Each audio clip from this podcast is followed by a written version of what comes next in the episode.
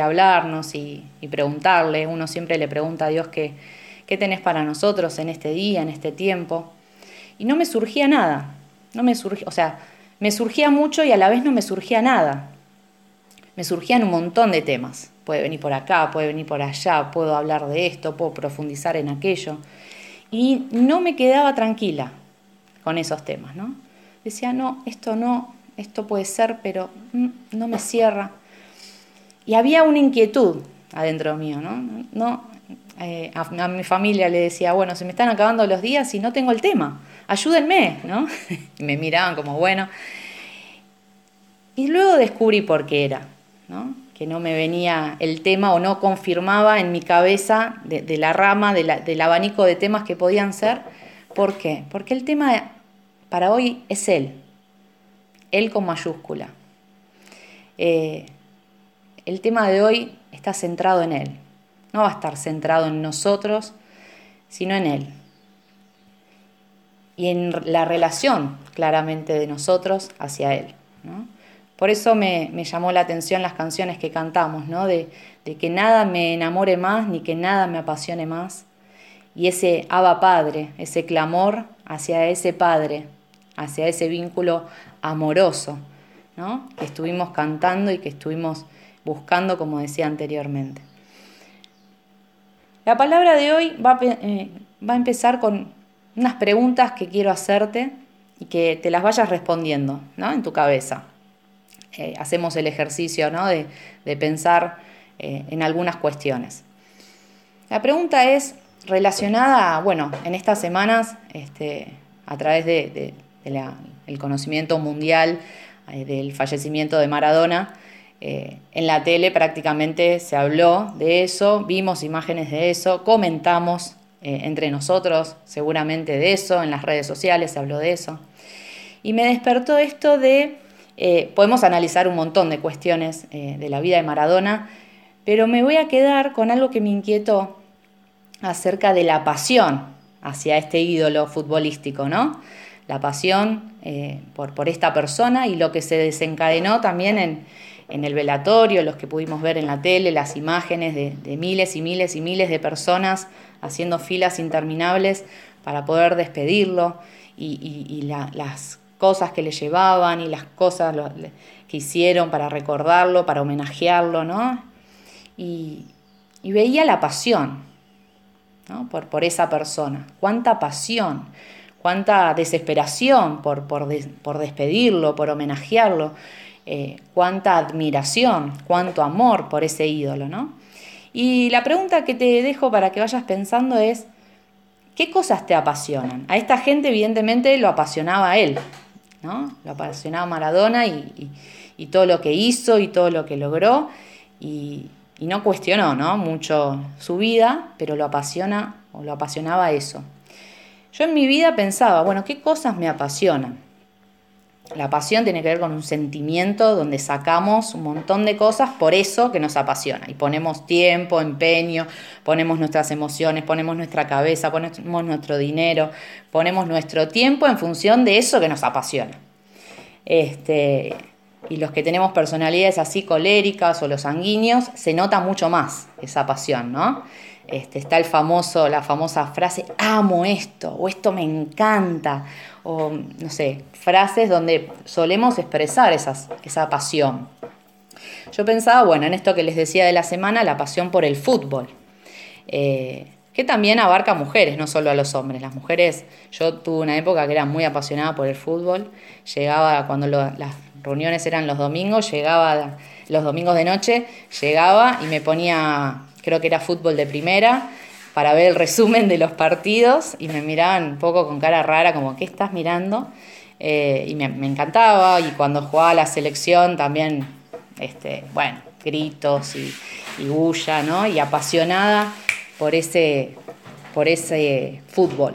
Los varones, ya sabemos, no, no hace falta describir mucho, acá en casa tengo un apasionado también por, por Racing. No sé si es más lo que disfruta que lo que sufre, pero bueno, eso es para debate aparte. ¿Qué más nos apasiona? Este, a mí, por ejemplo, me apasiona viajar. Me fascina viajar. conocer nuevos lugares o conocer lugares que ya fui y que quiero volver porque me gustan mucho. Y pongo empeño y pongo energía y planifico y, pongo de, mi tiempo para, para que ese viaje salga espectacular. ¿Qué más te apasiona a vos? Hay mucha gente que yo observo que le apasiona cumplir sueños, hacer, eh, ponerse metas de emprendimientos, por ejemplo, laborales, este, y pone toda su pasión, su tiempo, su energía, sus emociones en ese emprendimiento. ¿no? Este, y, vemos cómo, cómo, sueñan, cómo planifican, y hojas y hojas, y Excels, eh, y Words, donde se pone todos los números, las cuentas para poder llegar a ese emprendimiento y están apasionados. A otra gente le apasiona la familia. Yo soy una apasionada por, la familia, me encanta Lotano, ¿no? Eh, reunirme, comer cosas ricas, mesa larga. Eh, ahora me quiero, quiero comprarme una mesa y no me alcanzan los metros para contar cuántos entraríamos y creo que necesito 15 metros de mesa para cuando nos juntamos todos porque me encanta, me apasiona eso. Y bueno, podemos poner otras pasiones, ¿no? Autos, hay gente muy apasionada por los autos. Son todas pasiones normales, que no están mal. Eh, Muchos adolescentes eh, tienen, yo los he tenido, los ídolos musicales. Conozco a muchos adolescentes ahora que, están con muchas pasiones, ¿no? Con los ídolos. Y no está mal, ¿no? Y a mí me da gracia porque los reentiendo, porque yo viajaba lejos para comprarme solo una revista por mi ídolo musical.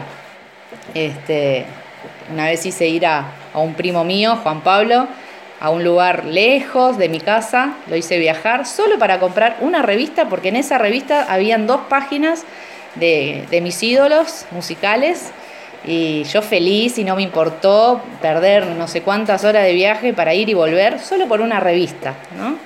Eh, y son pasiones. ¿Ya encontraste en tu cabeza alguna pasión que tenés? La palabra de hoy tiene como título pasión pero pasión por su presencia. Como les dije, la, la, prédica de hoy va a estar centrada en Él y en nuestra relación con Él. ¿sí? Porque en definitiva es eso lo que más importa. Él y que todo esté centrado en Él y poder tener pasión, así como tenemos pasión por todas las cosas que nombré, pasión por su presencia. Y voy a nombrarte cuatro puntos yo te recomiendo que si tenés servilleta a mano, tenés papel, alguna agenda o en la compu, como muchos eh, anotan ahora, anotes, porque te voy a dar una seguidilla de pasajes bíblicos donde está fundada la prédica de hoy. Eh, no es algo que se me ocurrió a mí o, generé, sino que va a estar todo basado en versículos bíblicos de la palabra de Dios. Y esta pasión por, por su presencia, ¿sí? va a estar fundada en el amor a Dios. Amor a Dios, es el primer punto. Y vamos a ir a Mateo 22, del 37 al 38. Mateo 22, del 37 al 38, que dice, Jesús dijo, ama al Señor tu Dios con todo tu corazón, con toda tu alma y con toda tu mente. Este es el más importante y el primero de los mandamientos. Por eso arrancamos esto de la pasión por su presencia a través de el amor a Dios. Jesús dijo que este es el primer mandamiento y el más importante, amar a Dios. Sin ese amor arrancamos mal sin ese amor a este Dios, a este Abba, a este Padre, no, no puede haber pasión por, la presencia de Él. Y en 1 de Juan 4.14, 1 de Juan 4, 4, perdón, 4.19, dice que nosotros le amamos a Él porque Él nos amó primero. A veces la religión nos dice, hay que amar a Dios, hay que amar a Dios, tenés que servirlo, tenés que hacer, tenés que ir, tenés que venir, tenés que cumplir, todo lo que tenemos que hacer. Pero a mí me encanta este pasaje de Primera de Juan porque dice, para, para, nosotros lo amamos a Él porque Él nos amó primero a nosotros. Él es el que estableció el amor primeramente. Es el que en este vínculo, en esta relación, dio el primer paso. Vieron que a veces en, las relaciones de pareja, eh, cuando preguntamos cómo se pusieron de novios o, o cómo arrancaron, a veces preguntamos, ¿y quién dio el primer beso? ¿O quién dio el primer paso para decir que algo pasaba? ¿no? Solemos preguntar, a veces cuando chusmeamos sobre la historia, eh, sobre todo las mujeres, solemos preguntar, ¿y quién dio el primer beso? ¿Y, cómo? y acá el primer paso en esta relación lo dio Él. Él nos amó primero. Y ahí ya se nos caen un montón de argumentos en cuanto a todo lo que tenemos que hacer. Porque Él estableció las reglas del juego primero. Él nos amó. Y por eso, por ese amor que Él nos dio, podemos amarlo a Él. Parece muy básico y hemos leído seguramente muchas veces estos pasajes, pero la profundidad que tiene para entender la relación verdadera que podemos tener con Él. Que Él nos amó primero y que no hicimos nada para que Él nos ame. Él nos amó porque Él es amor. Y en 1 de Juan 5.1, 1 de Juan 5.1 dice, todo aquel, todo aquel que ama al Padre, ama al que ha nacido de Él, o sea, Jesús. Esto también es interesante. Seguramente eh, hay, gente que a través de, estas publicaciones que hacemos nos están escuchando quizás por primera vez o es la primera vez que escuchan acerca de, este Abba, de este Padre amoroso. Eh, y es importante este pasaje, Juan dice, porque todo aquel que ama al Padre, ¿no? Hasta acá vemos que primer mandamiento, amar a Dios por sobre todas las cosas, con todo lo que tenemos, nuestra alma, nuestra voluntad, nuestro espíritu, nuestras emociones. Lo amamos a Él porque Él nos amó primero, pero si amamos a este Padre, a este Dios, tenemos que amar a Jesús. Y a veces muchas religiones o, muchas cosas que nos han hablado de este Dios dejan afuera al Hijo, dejan afuera a Jesús. Y no podemos amar a Dios y, al Padre y no podemos no amar a Jesús. Es lo que dice su palabra. Todo aquel que ama al Padre ama a Jesús. Jesús es parte de, esta, de este Dios, eh, de esta, eh, Dios trino.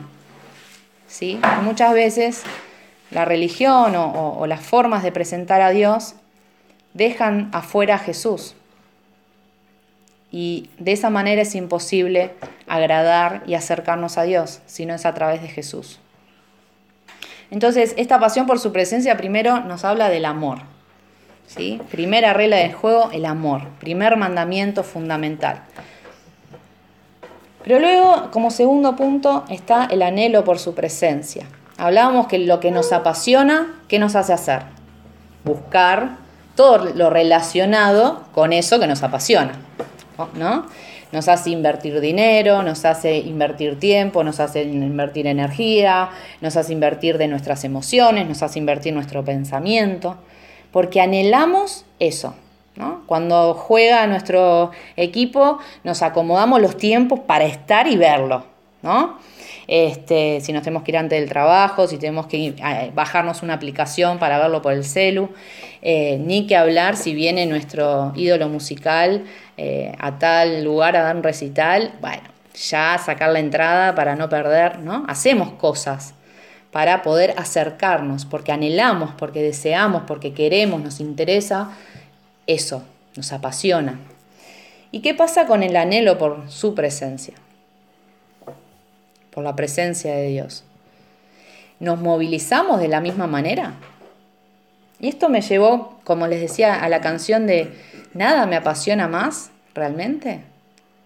¿Yo me apasiono de la misma manera por la presencia de Dios? Y mi respuesta fue no.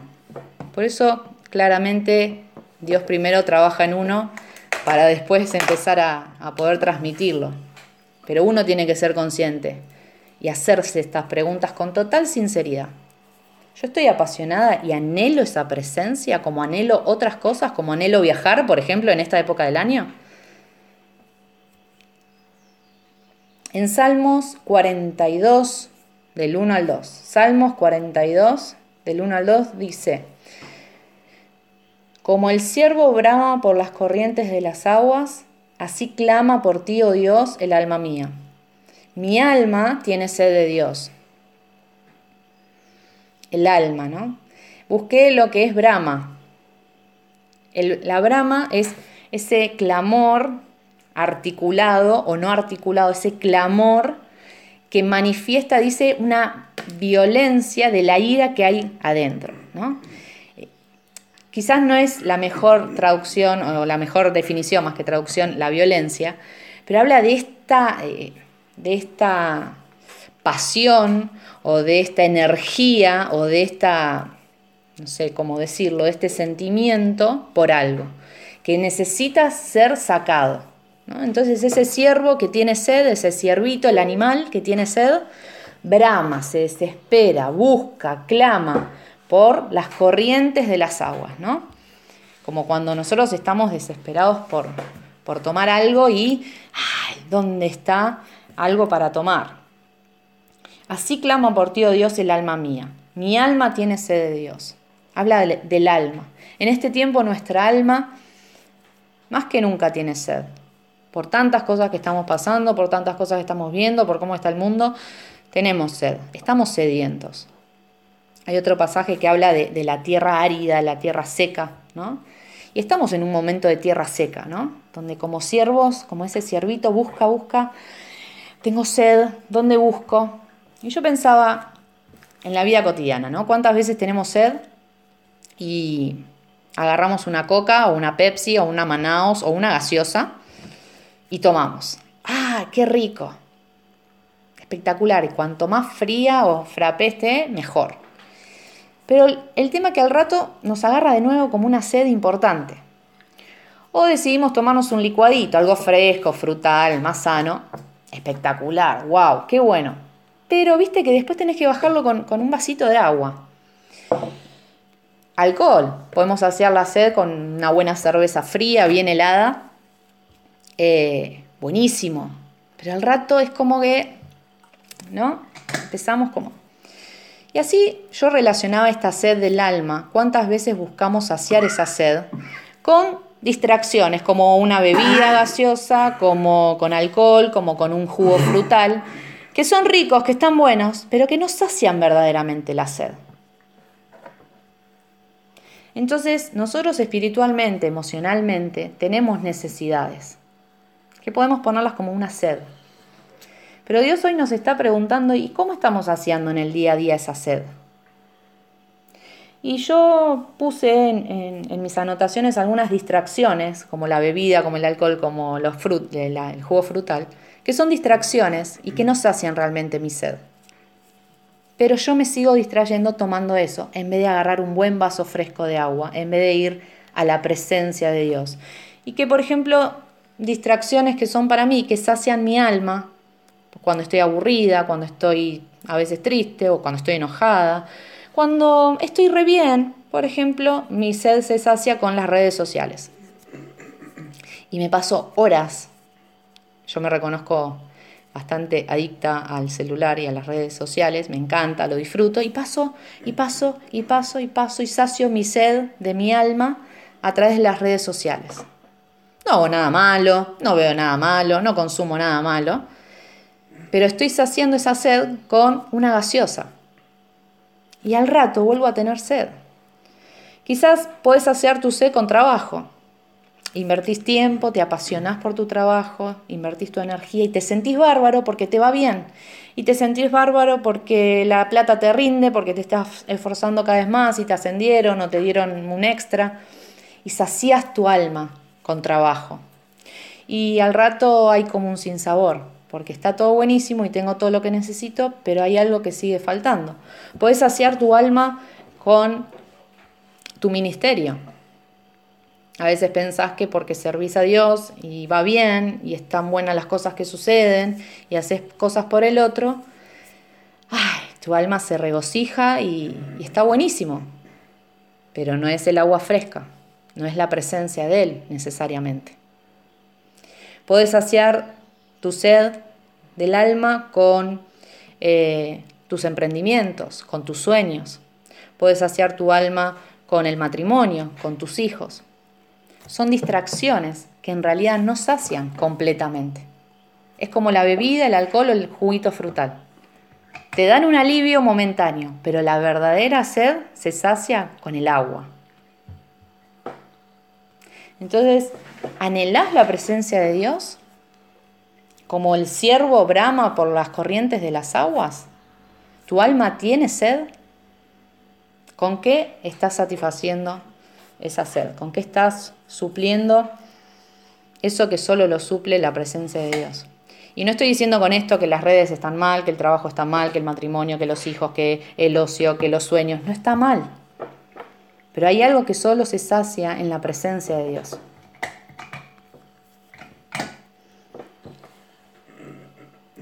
Pensaba en esto de Brahma, ¿no? En esto de buscar de las corrientes de las aguas. ¿Cuántas veces cuando nos ponemos a buscar a Dios, eh, ¿no? Brahma era esto de clamor, así, zarpado, ah, necesito esa agua para tomar. Señor, gracias por este día, te pido que me bendigas. Te anhelo, Señor. Toma control del día, en el nombre de Jesús. Amén. Creo que no pasó ni medio minuto.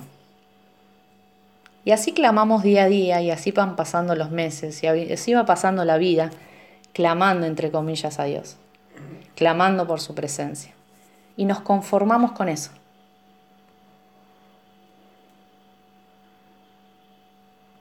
¿Y qué pasa con eso después? Tercer punto.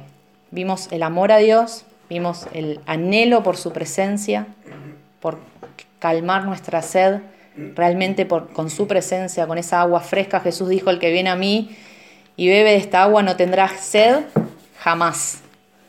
Y el tercer punto, amar a Dios, nuestra prioridad. Cuando estamos apasionados por algo, lo ponemos como prioridad. No nos importa nada, vamos por eso. Y luchamos por eso y disfrutamos eso. ¿Y qué hacemos con justamente la pasión por la presencia de Dios? ¿O qué hacemos con esto de la búsqueda de la presencia de Dios?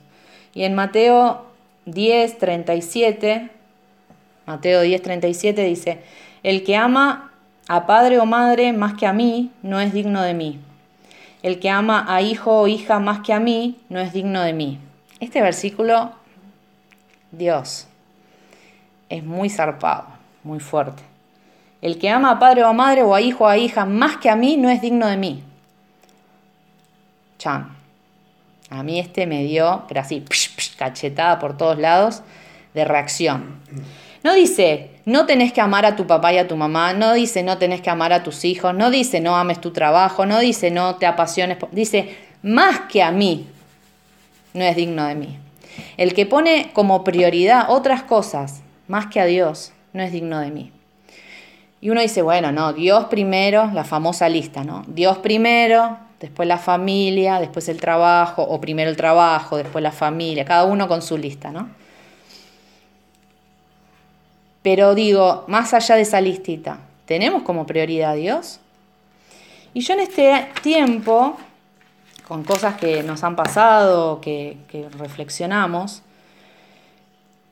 me di cuenta que yo creía tener en primer lugar a Dios y con actitudes o con reacciones emocionales, no. ¿Y en qué, en qué te lo quiero manifestar lo que me pasaba a mí? Vos pensarás cómo te pasa a vos, ¿no? Que no amo o no amaba, o, Dios me llevó a darme cuenta que no lo ponía en primer lugar y no lo amaba primero a Él. Por ejemplo, cuando Él no me respondía una petición. Cuando oraba y algo no salía o no se respondía como yo quería.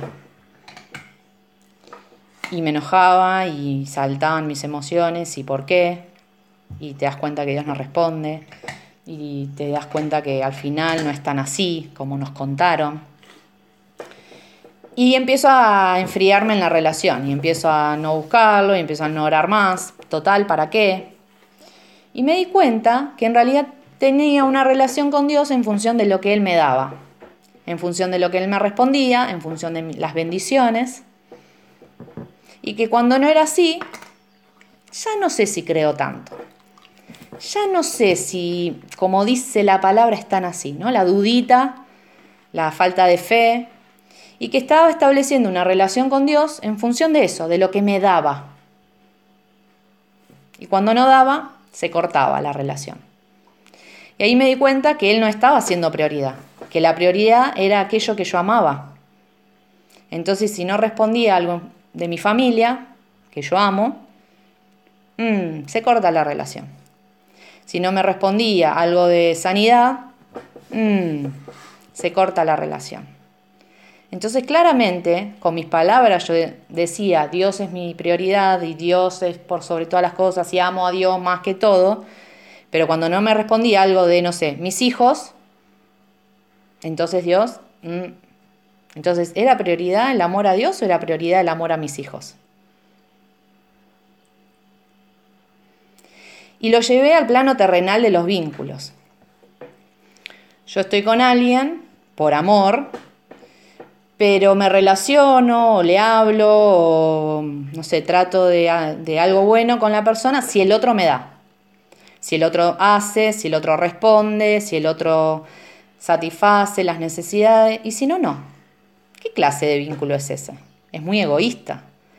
No está basado en el amor. Si es solo lo que me tiene que dar o responder. Y ahí dije, claro, si yo hago esto en el plano terrenal, o mis vínculos son así en función solamente de lo que me da, así va a ser lo mismo con Dios. Si Dios me da, hay amor. Si Dios no me da, ya pongo en duda mi fe. Si Dios me responde y estoy recontenta con la respuesta, lo busco apasionadamente. Si pasa como Job, que le quita cosas, Mm, ya no está tan bueno. Si me frustro porque hay cosas que no me salieron, Dios no me acompañó. Al final no era de Dios. Si soy exitosa, Dios está conmigo. Entonces, en función de mis emociones, en función de mis estados de ánimo, en función de mis éxitos o mis fracasos, en función de las respuestas o no que Él me da, es el amor que le tengo o el vínculo que establezco. Ahí es donde dice, si no está el amor a Dios por sobre todas las cosas, no le estoy amando realmente y no soy digna de él. Porque parece que primero está todo lo demás, cuando se responde, y cuando no se responde, entonces Dios queda un costadito. A veces también se nota esto de si Dios es prioridad o no, cuando lo único que, que hacemos es estar en función de, de lo que queremos obtener, ¿no? de lo que luchamos por obtener y lo que luchamos por alcanzar. Y esto tiene que ver con Filipenses 3 del 7 al 8. Filipenses 3 del 7 al 8. Acá Pablo habla, dice, pero cuántas cosas eran para mí ganancia. Acá Pablo antes, cuando lees antes, te cuenta, ¿no? De, todos los beneficios que él tenía. Eh, está bueno que lo puedas leer, las ganancias, las cosas buenas de posición social también que tenía, eran muchas cosas buenas a favor tenía Pablo. Entonces dice, pero cuántas cosas eran para mí ganancia, las he estimado como pérdida por amor de Cristo. Y ciertamente aún estimo todas las cosas como pérdida por la excelencia del conocimiento de Cristo Jesús, mi Señor, por amor del cual lo he perdido todo y lo tengo por basura para ganar a Cristo.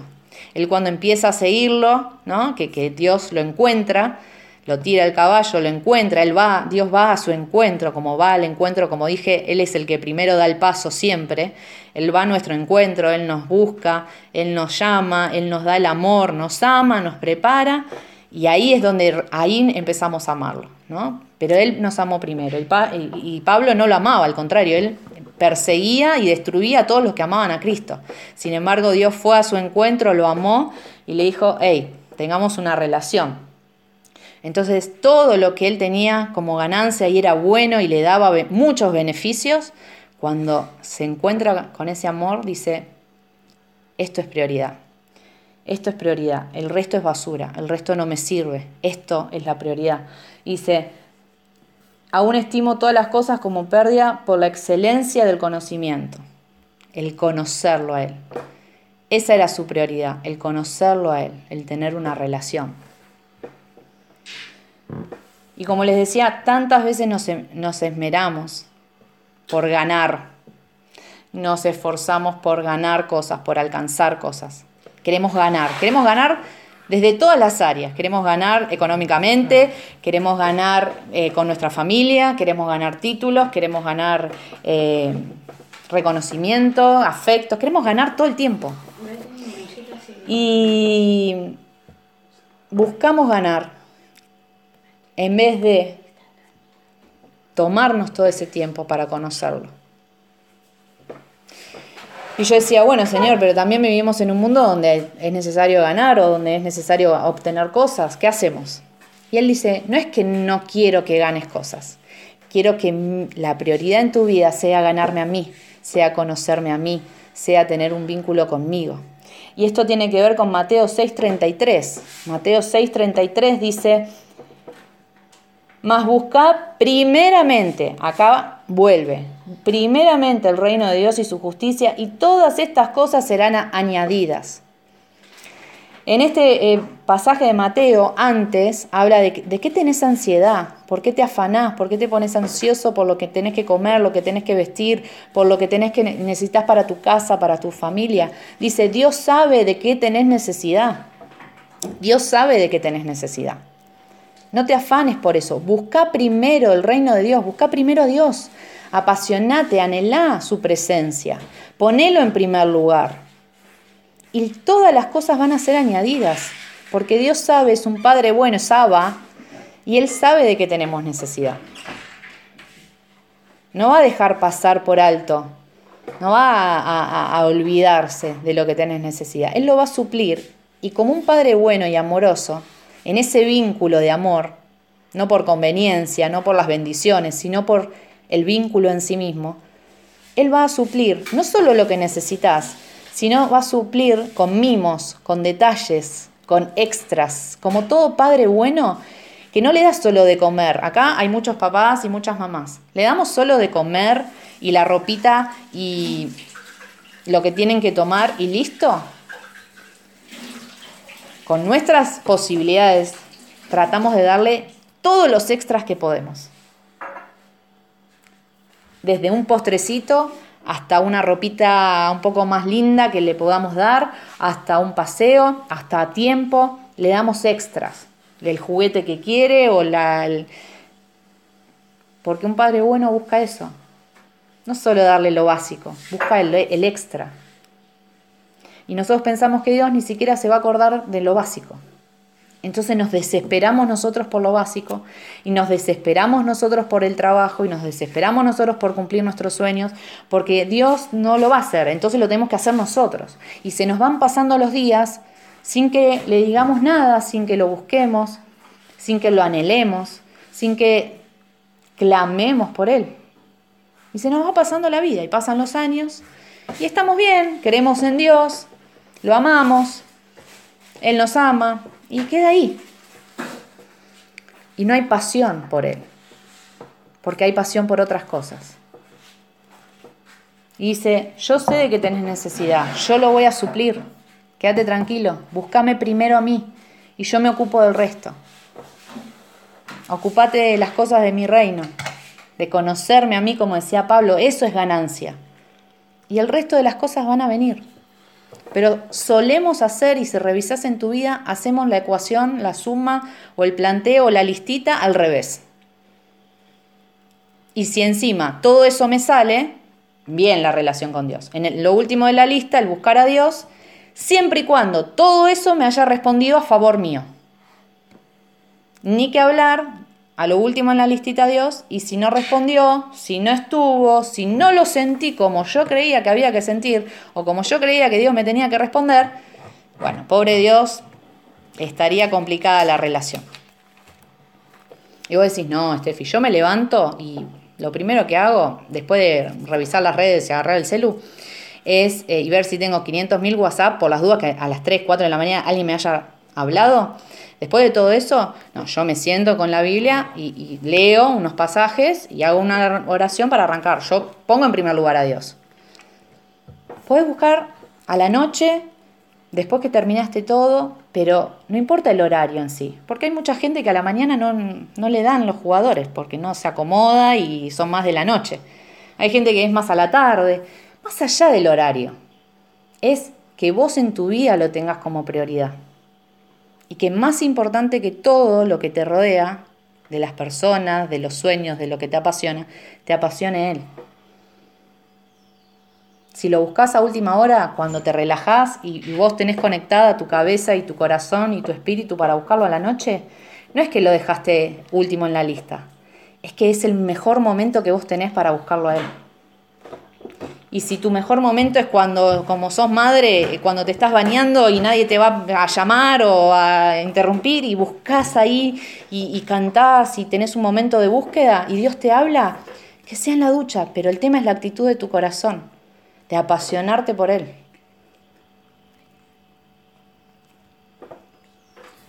Y por último,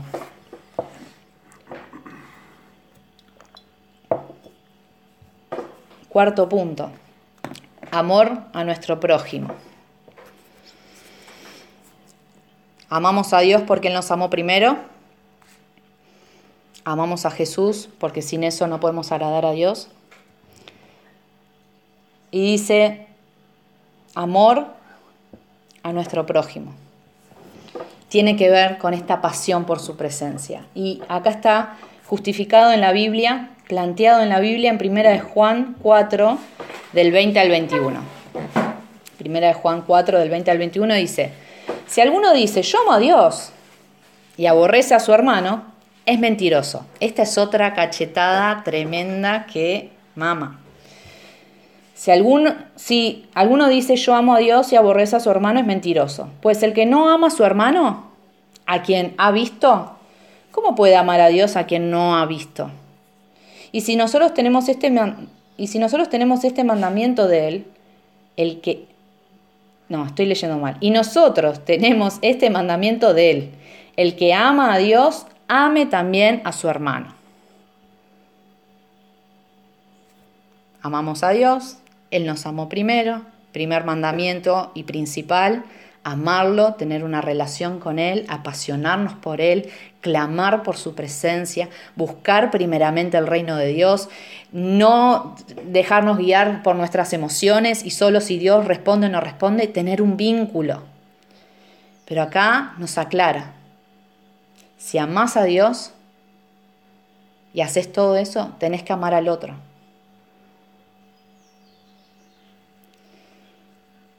Hay muchos versículos, podría poner muchísimos más. Amarás a tu prójimo como a ti mismo. El que ama a Dios, ame a su prójimo. Y la pregunta que me hago, ¿y a quién estoy amando de mi prójimo?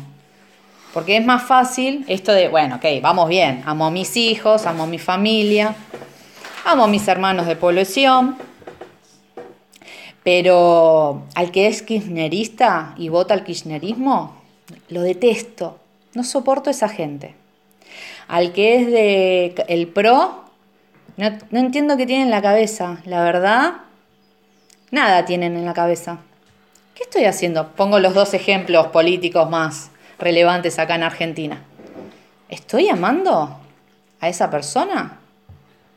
¿O la estoy, la estoy detestando, aborreciendo, criticando por lo que piensa o lo que vota políticamente.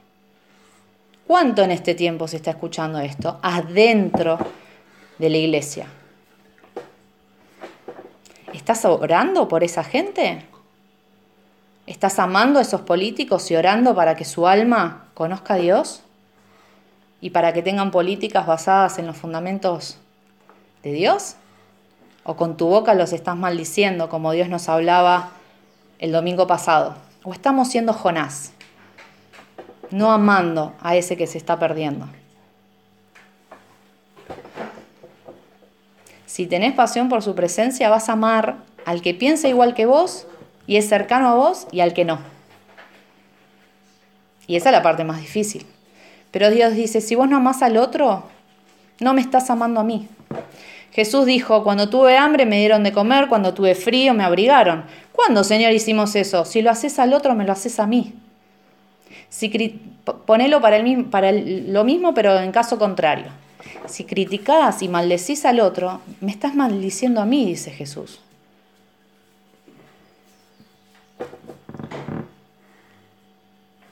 Si criticás o no le das bolilla a alguien que está sufriendo, no me estás dando bolilla a mí, dice Jesús, porque si me amás a mí, tenés que amar al otro.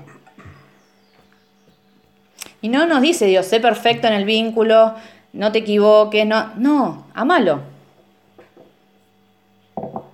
Y cuando tenemos pasión por la presencia de Dios, tenemos pasión por las almas que se pierden, o por las almas que pasan necesidad, o por las almas que, tenemos a nuestro alrededor que necesitan a Dios. Tenemos pasión, nos apasiona, tenemos que hacer algo. Tenemos que invertir dinero, tenemos que invertir tiempo, tenemos que invertir nuestros oídos, tenemos que invertir nuestras emociones en ver cómo podemos ayudar o cómo podemos hacer para que el otro conozca. Invertimos en ser luz.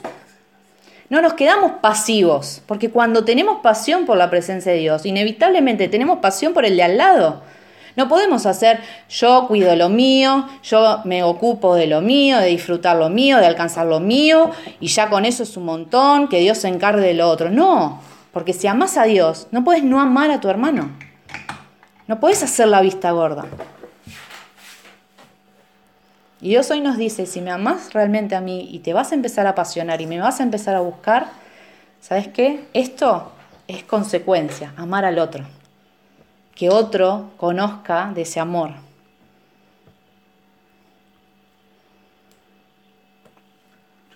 Primer mandamiento, amarlo a Él. Y dice, segundo mandamiento, amar a tu prójimo como a ti mismo. ¿Por qué cuando, cuando tenemos que armar una canasta ponemos el arroz más barato y la harina más barata? Si quizás podemos dar un poquito más. Si vos te amás comprando eso, eso mismo, si vos compras lo más barato, compra lo más barato. Pero si vos invertís en, tu cocina algo, ¿por qué cuando ayudas a otro damos lo, que nos sobra ahí de la alacena o lo que en el supermercado está de oferta? Eso no es amarlo. Y, y me lo digo a mí y te lo traslado, ¿no?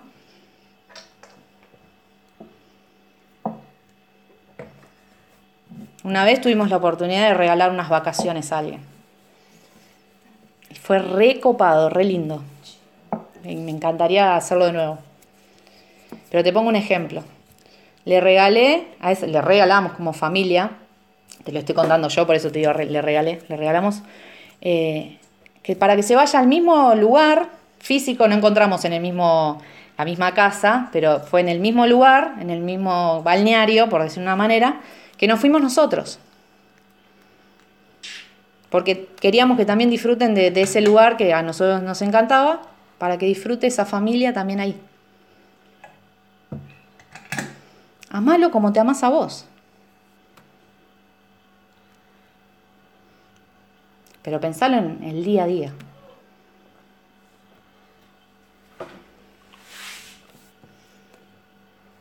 Dios hoy nos dice, y por eso está hablándonos, que no está enojado, que no está con, ah, mirá, no me estás buscando, no me estás teniendo de prioridad. Está diciendo, quiero restaurar el vínculo. Empecemos de nuevo. Vamos de nuevo. ¿Me amás? ¿Amás a mi Hijo Jesús? Yo te amé primero, ya di el primer paso yo. Ya estoy más cerca yo. Ahora acércate un poquito vos. ¿Anhelás mi presencia? ¿Me pones en primer lugar? Yo me voy a ocupar del resto que vos necesitas. Dios nos pregunta, ¿me amás solo por las bendiciones que te puedo dar? O cuando no están las bendiciones o no está la respuesta exacta, se corta la relación.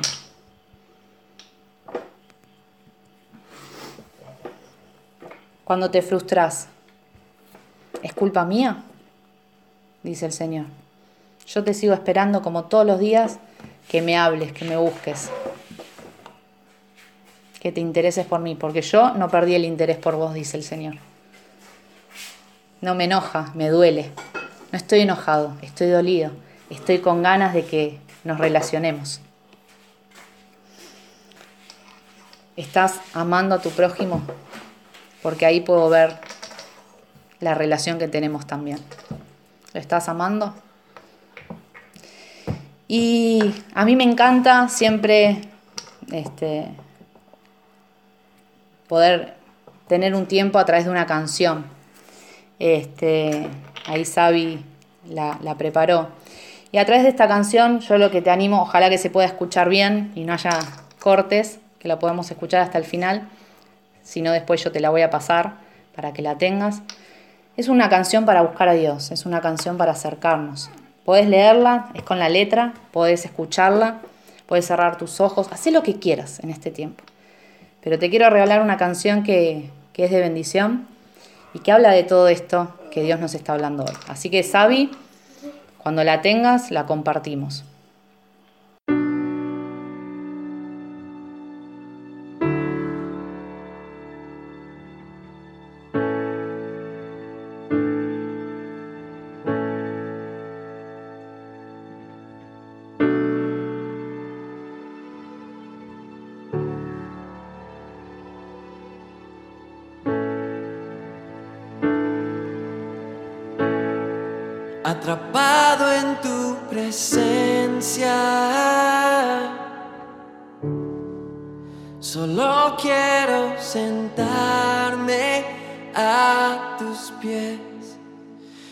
Cautiva este momento santo. Nunca me quiero ir.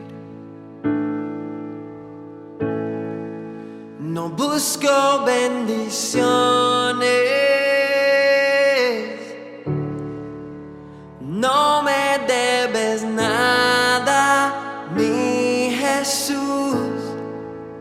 más de lo que puedas tú hacer.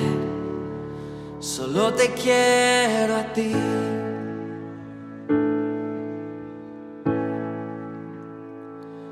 Perdóname cuando hablé por emociones, perdóname si solo fue otra canción. Quiero comenzar de nuevo. Abro mi corazón a ti.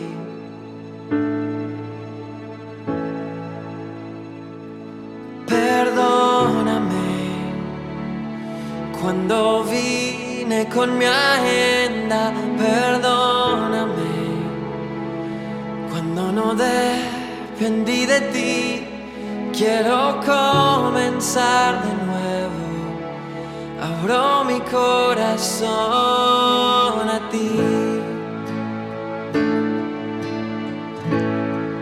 Atrapado en tu presencia.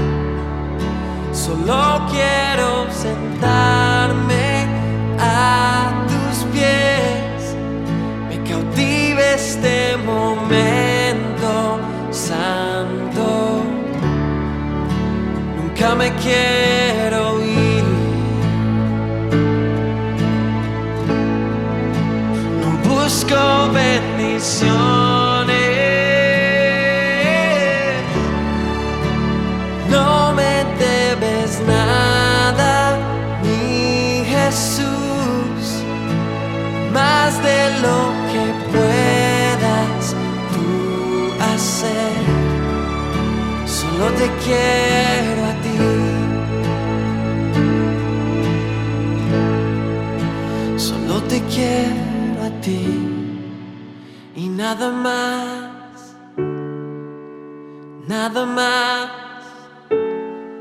nada más que tú. Solo te quiero a ti, nada más, nada más nada más que tú. Solo nada más, y nada más, nada más que tú. Solo te quiero a ti y nada más, y nada más, Señor, nada más que Solo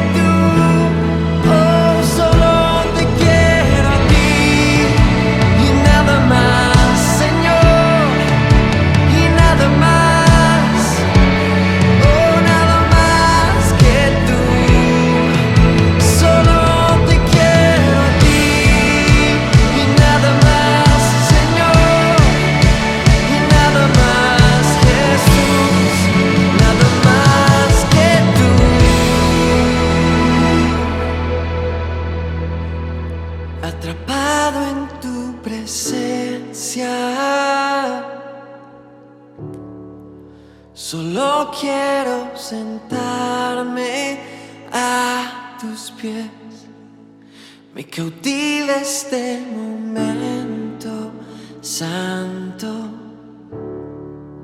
Nunca me quiero ir. No busco bendiciones. No me debes nada, mi Jesús, más de lo que puedas tú hacer. Solo te quiero a ti.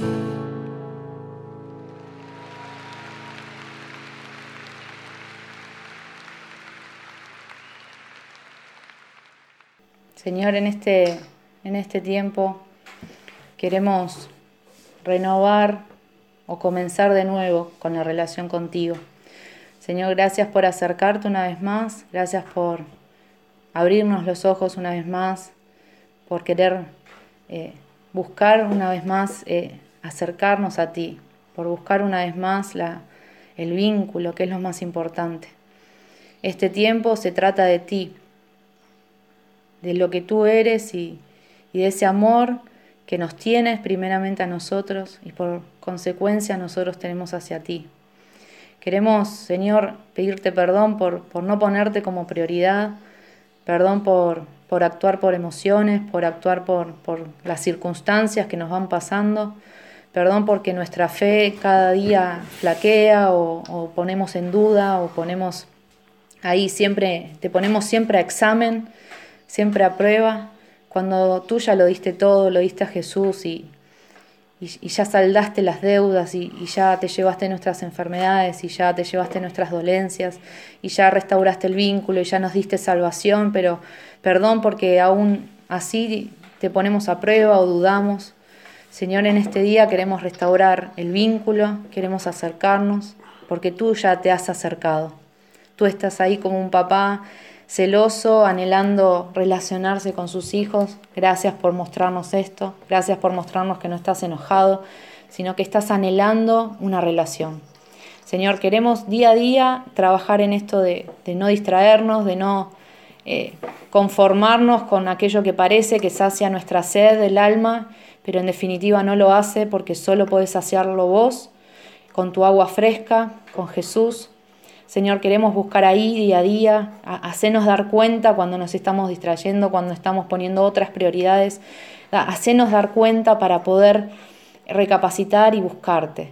Señor, que nuestra vida sea cristocéntrica, que nuestra vida sea centrada en ti y en esa relación, porque vos nos mostrás día a día que sos un papá bueno y que sabés de lo que tenemos necesidad y vos te vas a encargar cuando nosotros nos encargamos de buscarte a ti, de conocerte a ti. Señor, no queremos tener ganancias terrenales, sino tener ganancias espirituales, ganancias en lo eterno. Y eso solamente, esa ganancia solamente la podemos tener relacionándonos contigo. Señor, gracias por este tiempo. Te queremos a ti, anhelamos de tu presencia, queremos apasionarnos por tu presencia, queremos amarte a ti por sobre todas las cosas. Que este sea un tiempo de renovación, un tiempo de nueva búsqueda, un tiempo de nueva de nueva profundidad, de una profundidad diferente y un tiempo de acercamiento a ti. Como, no como antes, de una forma diferente. Porque como antes quizás eh, ya no, no nos sirve. Necesitamos una nueva forma de relacionarnos contigo. Profunda, cercana, especial, como tú quieres hacerlo y como lo buscaste hacer a través de Jesús. Sin intermediarios, solo a través de Jesús. Gracias por este tiempo. Señor, ayúdanos también a, poder amar al otro, así como te amamos a ti, y sigue trabajando en esto en nuestras vidas. Bendecimos eh, este domingo, este día de reposo y el resto de la semana en el nombre de Jesús. Amén.